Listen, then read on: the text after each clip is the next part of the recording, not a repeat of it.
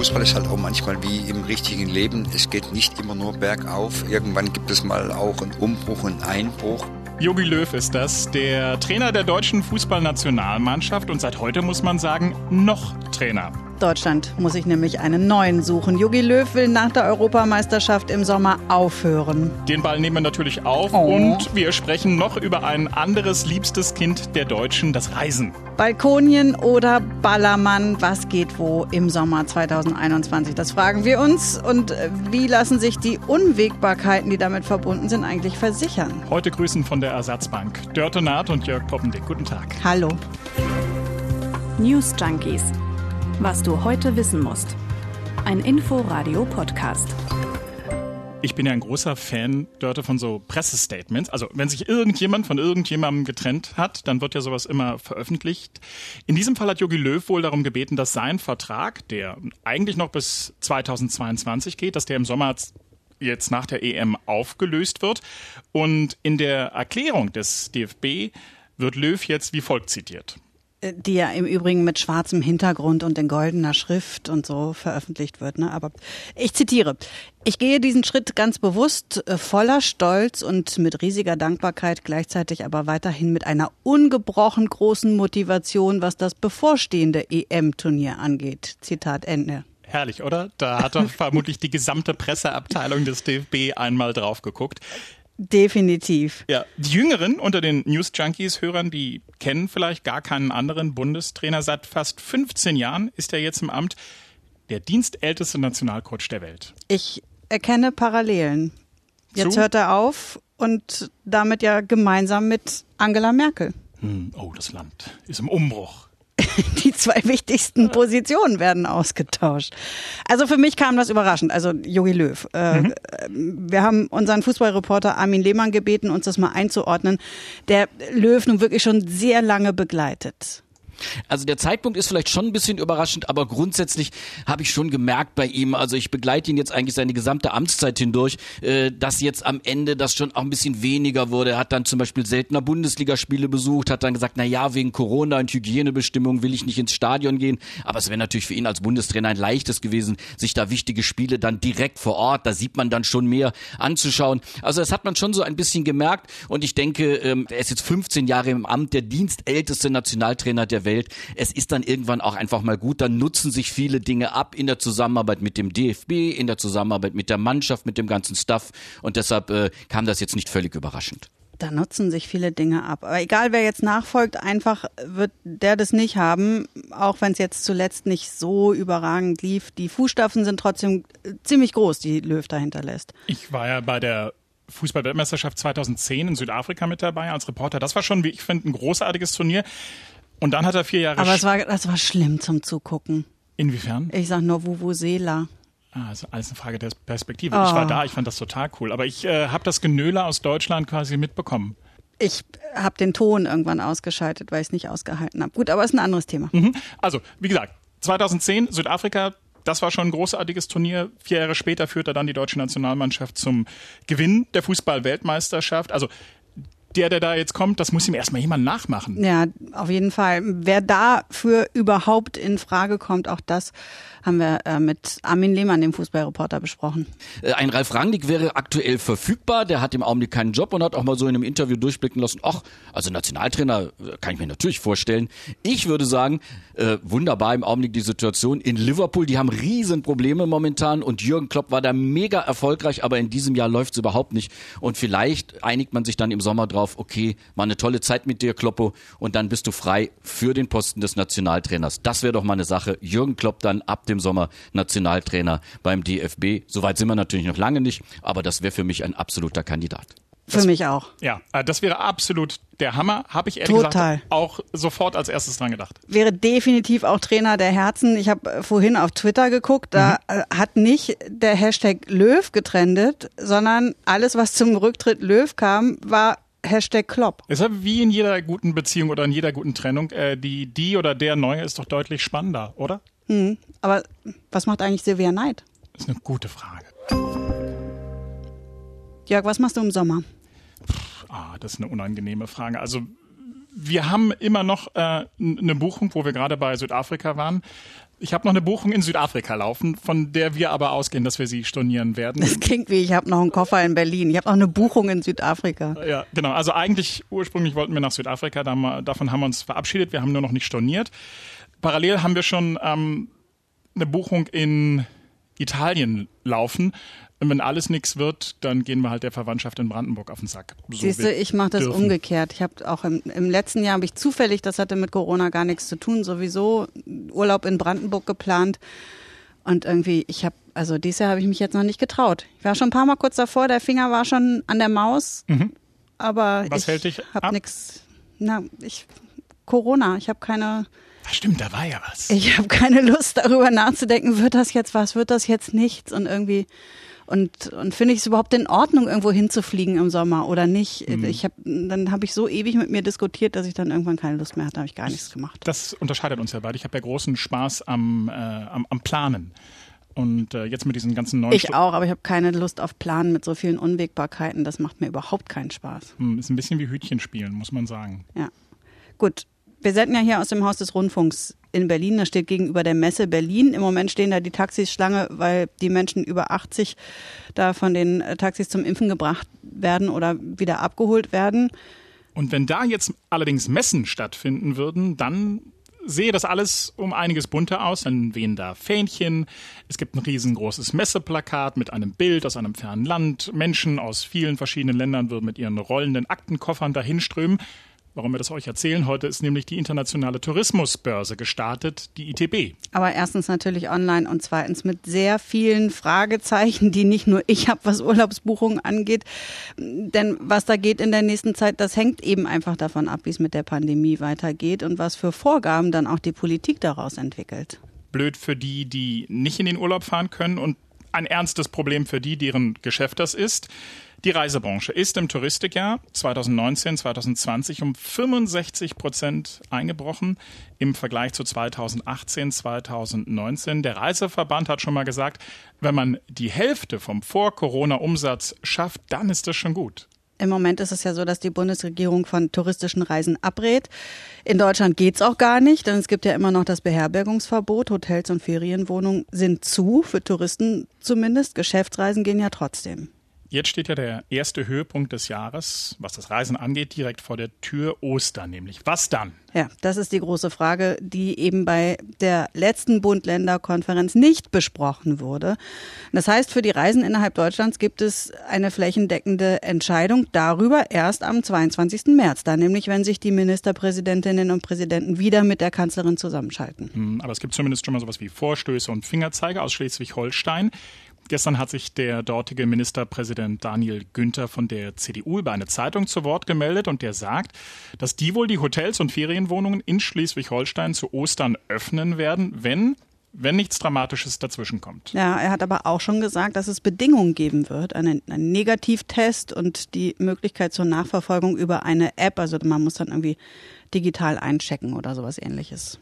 So ähnlich hat es auch der Tourismusbeauftragte der Bundesregierung vorgeschlagen. Thomas Bareis heißt der, CDU-Staatssekretär im Bundeswirtschaftsministerium.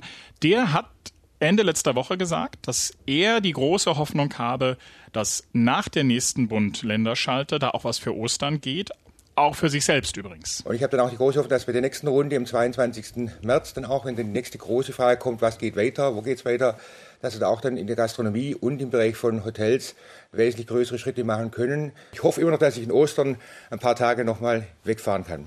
Thomas Bareis aus Baden-Württemberg. Manchmal ein bisschen schwer zu verstehen. Ne? Der klang so ein bisschen wie so ein Duracell-Hase. Und ich habe mich gefragt, äh, ob er noch, äh, warum er uns nicht erzählt hat, wohin. Wäre ja auch interessant gewesen. Ja, aber innerhalb von Deutschland hat er auf jeden mhm. Fall gemeint. Ähm, auch die Hotelbetreiber und Touristikanbieter, die betonen alle immer wieder, dass sie da Hygienekonzepte erarbeitet haben und bereit sind, wenn es dann wieder losgehen kann. Und tatsächlich ist es ja auch so, dass die Gäste eines Hotels sehr viel besser nachzuvollziehen sind als zum Beispiel der Sitznachbar in der S-Bahn oder der Typ, der an der Fleischtheke neben mir steht. Naja, aber letztlich geht es ja nicht nur um das Hotel selbst, sondern eben auch um all die anderen Kontakte, die dann so entstehen, wenn man unterwegs ist. Also beim Supermarkt, vielleicht geht ja der ein oder andere vor Ort an der Ostsee, an der Nordsee oder in den Bergen noch zum Friseur. Ja, aber warum ist das so schlimm, wenn ich das doch hier in Berlin genauso machen würde? Naja, also du könntest ja beispielsweise neue Varianten weitertragen oder so, aber du hast natürlich insofern recht, das alles wäre kein Problem, ähm, wenn einfach immer alle aktuell getestet wären. Zumal es ja auch wirklich nicht nur um den Spaß an der Freude geht, sondern auch um Existenzen. Urlaub in Deutschland zu Ostern.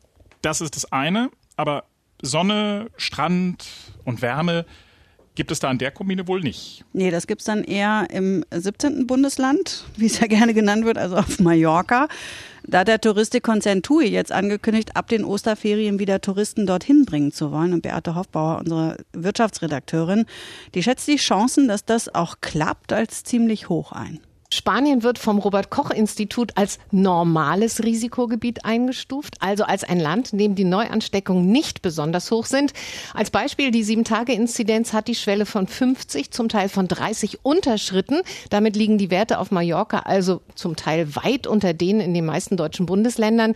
Die Corona-Maßnahmen dort, die werden schrittweise gelockert und die Branche, also die Tourismusbranche, rechnet damit, dass die Reisewarnung für Mallorca bald aufgehoben wird, vielleicht bereits in dieser dieser Woche. Darauf setzen auch die Mallorquiner. Sie leben ja vom Tourismus. Ohne Tourismus keine Jobs. Gastronomen, Kellner, Zimmermädchen, Reiseführer, fast alle sind derzeit arbeitslos. Mittlerweile lebt jeder Dritte auf der Insel in Armut. Der zweitwichtigste Reisemarkt nach Spanien für die Deutschen ist ja Griechenland und da ist die Corona-Lage gerade sehr uneinheitlich. Es gibt viele kleine Inseln, wo es so gut wie keine Corona-Fälle gibt. Ganz Anders allerdings auf dem Festland, da sind die Zahlen hoch, so hoch, dass das Auswärtige Amt vorgestern eine Reisewarnung herausgegeben hat. Und die Intensivstationen in Griechenland sind am Limit. Der griechische Gesundheitsminister Vassilis Kikilias warnt vor einem Kollaps in den Krankenhäusern. Η πίεση που δέχεται το Εθνικό Σύστημα Υγείας δεν είναι πια στο κόκκινο. Der Druck auf das nationale Gesundheitssystem ist nicht mehr im roten, sondern im tiefroten Bereich. Leider sehen wir immer häufiger, dass auch jüngere Menschen beatmet werden müssen, obwohl sie keine Grunderkrankung haben. Gleichzeitig nimmt die ansteckendere britische Mutante in unserem Land immer mehr zu.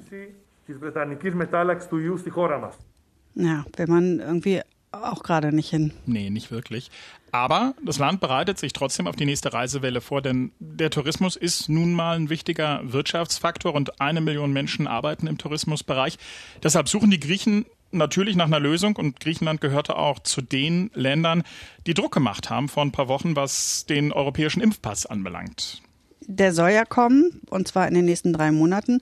Die Griechen haben trotzdem schon mal Fakten geschaffen und haben einen Vertrag mit Israel geschlossen, wo ja deutlich mehr Menschen schon geimpft sind. Hm, das war eine spannende Geschichte. Ne? Da ist vereinbart worden, dass Geimpfte zwischen beiden Ländern ohne Auflagen reisen dürfen.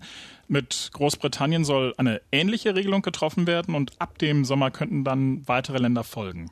Zypern hat auch sowas gemacht, eine ähnliche Vereinbarung getroffen. Das hat äh, der Präsident Nikos Anastasiades bestätigt. From April 1st, 2021, Israeli citizens who have been vaccinated will not be required to take a PCR test to travel to Cyprus and will not be placed in quarantine upon arrival.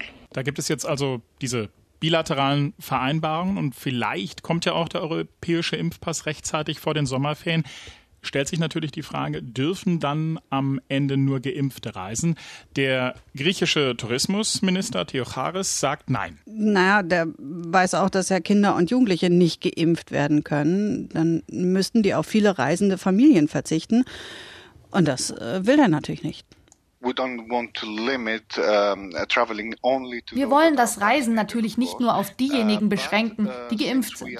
Aber da derzeit jeder Reisende ein negatives Testergebnis vorweisen muss, wäre das offensichtlich eine Verschwendung von Ressourcen, wenn geimpfte Menschen trotzdem bei jeder Reise getestet werden. Ein anderes Sehnsuchtsziel auch zu meinem gehört das, ist Italien. Wir wollen ja in die Toskana, habe es gerade schon erzählt. Da sieht es aber gerade so richtig düster aus. Seit Mitte Februar ist dort die Zahl der Corona-Infektionen sprunghaft angestiegen. Da liegt die landesweite Inzidenz jetzt bei über 200, also deutlich höher auch als in Deutschland gerade. Und wieder besonders betroffen die wirtschaftlich starke Lombardei. Das ist im Norden des Landes. Da mussten Restaurants und Bars schon wieder dicht machen und auf Regierungschef Mario Draghi wächst jetzt der Druck, wieder landeseinheitliche Corona-Beschränkungen zu erlassen. Naja, und was kurzfristige Reisen anbelangt, bis zum 27. März ist es aufgrund dieser Situation verboten, innerhalb Italiens in andere Regionen zu reisen. Deshalb kann die Polizei die Einreise nach Italien auch gerade untersagen. Wagen könnte man gegebenenfalls eine Flugreise nach Sardinien. Im Moment ist Sardinien nämlich die einzige weiße Zone Italiens, in der abgesehen von Hygiene, Abstands- und Maskenregeln keinerlei Einschränkungen gelten. Ja, aber die Sarden sagen jetzt auch, eigentlich wollen wir nur auf die Insel lassen, wer auch geimpft ist. Ich glaube, da sieht man schon mal ganz gut, wohin die Reise in den kommenden Monaten gehen wird. Hm, Kuba hat da übrigens ein ganz äh, anderes Angebot für Touristen. Die sagen nicht, komm erst, wenn du geimpft bist, sondern die sagen, komm, dann wirst du geimpft. Hm, ja, also wenn wir jetzt beide im Bundesgesundheitsministerium sitzen würden, was für eine schöne Vorstellung, und mh, hm, hätten die Aufgabe, uns irgendwie so eine frische Bezeichnung Sowas wie, wie Click and Meet oder so. Ja, ja, ja, äh, ausentwickeln zu müssen. Was hältst du von Fly and Shot? Ja, oder äh, Ticket to Vaccinate. Auch schön. Im Ernst. Also offenbar gibt es da Überlegungen, dass man äh, Touristen bei der Einreise mit dem selbstentwickelten Impfstoff Soberana 2 impft, wenn sie das denn wollen. Hm, eine, also es ist wirklich eine schöne Geschichte. Es gibt mittlerweile sogar einen Spot dazu, der heißt Strände, Mojitos, Karibik und Impfstoff alles an einem Ort. Ja, nur äh, gibt es den Impfstoff noch nicht. Also der wird zwar produziert, es gibt auch Probanden und eine Studie und so weiter, aber zugelassen ist er noch nicht. Naja, und dann gibt es auch Regionen, die einen völlig anderen Weg gehen. Sansibar zum Beispiel im afrikanischen Tansania. Von da erreichen uns jetzt Bilder, die sehen aus, als gäbe es Corona gar nicht. Und unsere Korrespondentin für das Land, Antje Dikans, die hat erzählt, dass genau das auch die Behauptung der Regierung sei. Wenn man der Regierung glaubt, dann gibt es auf Sansibar gar kein Corona. Wie im Übrigen in ganz Tansania nicht, wozu die Insel ja gehört. Das Land in Ostafrika hat einen Präsidenten, John Magufuli, der hat in der Pandemie schon durch viele bizarre Aktionen auf sich aufmerksam gemacht. Schon etwa Mitte vergangenen Jahres hat Tansania aufgehört, Zahlen zu Corona-Infektionen zu veröffentlichen. Der Präsident hat dann dazu aufgerufen, gemeinsam gegen Corona zu beten und hat danach erklärt, ja, das hat gewirkt, kein Corona mehr. Jetzt gibt's also keinerlei Einreisebeschränkungen mehr für Tansania. Es gilt auch keine Maskenpflicht. Im Gegenteil, wer mit Maske dort am Flughafen ankommt, wird oft aufgefordert, sie abzulegen. Da hat übrigens auf Sansibar auch gerade ein Musikfestival stattgefunden, zum Beispiel. Und aus Mexiko hört man auch Ähnliches von den Stränden. Dichtes Gedränge, Alkohol, keine Masken. Das Auswärtige Amt warnt im Übrigen vor Reisen, sowohl nach Tansania als auch nach Mexiko. Die jungen Menschen sprechen immer von Learnings, Dörte. Ich habe ja im vergangenen Jahr meinen Sommerurlaub absagen müssen. Wir wollten eigentlich nach Georgien die Unterkünfte zu Stunden. Du redest heute ziemlich viel über deine Urlaubspläne, kann das sein? Ja, Reisen. Egal, äh, rede weiter. Hm? Ja, also wir wollten eigentlich nach Georgien, hat nicht geklappt. Die Unterkünfte konnten wir noch ganz einfach stornieren. Das Problem war der Flug. Die Airline ist einfach abgetaucht, hat sich nicht gemeldet. Letztlich habe ich dann das Geld von der Kreditkartenfirma zurückbekommen. Und das war mir auch nicht klar. Also alles, was ich per Kreditkarte im Internet shoppe, ist versichert. Wie bist denn du? Wie seid denn ihr versichert im Hinblick aufs Reisen? So, siehst du, da kommt jetzt wieder so ein Unterschied zutage. Du äh, planst und planst und planst und buchst und mhm. buchst und dann äh, guckst du hinterher, wie du das mit deinen Versicherungen wieder rückgängig machen kannst. Ich habe keine Versicherung, dafür bin ich so ein bisschen zurückhaltender beim Planen und Buchen. Nee, also im Ernst, ich habe keine extra Versicherung, aber ich habe auch eine Kreditkarte und über die ist so, sind so ein paar Sachen dann versichert. Da sind ja so ein paar Unwägbarkeiten. Ich habe mir das deshalb mal genauer angeschaut. Was wie ist das jetzt eigentlich so in Sachen Versicherungsschutz und Reisen? Und da hat sich eine Menge getan in den vergangenen Monaten, zwangsweise, ne? Absolut. Und einfacher ist es nicht geworden. Es war ja schon vorher so, ne? du musst die Versicherungsbedingungen dir durchlesen. Das Kleingedruckte ist ganz wichtig. Das ist noch wichtiger geworden. Ähm, zum Beispiel bei der klassischen Reiserücktrittskostenversicherung ist es zum Beispiel so, dass manche Versicherungen die Leistungen bei Schäden, Erkrankungen und Tod infolge von Pandemien ausschließen. Mir fallen da so viele Fragen und auch irgendwie so Einzelfälle ein. Also kann ich meine Pauschalreise kostenlos stornieren, wenn ich oder ein Familienmitglied an Covid-19 erkranken? Übernimmt meine Reiserücktrittsversicherung die Stornokosten, wenn ich kurz vor der Abreise in häusliche Quarantäne muss? Sowas? Hm, ja, ich wünschte, da gäbe es einfache Antworten drauf. Gibt's nicht. Fakt ist, also viele Anbieter von Pauschalreisen, die haben ihren Leistungskatalog angepasst. Da sind dann so Corona-Versicherungen häufig schon im Reisepaket enthalten. Aber auch hier, das musst du dir genau anschauen, was wirklich drinsteht. Das sind, das sagt auch die, sagen auch die Verbraucherschützer, das sind keine rundum sorglos Pakete. Du hast ja nach dem Quarantänefall gefragt. Das beispielsweise ist häufig nicht mit drin. Und was wird dann versichert? Naja, also nur ein Beispiel.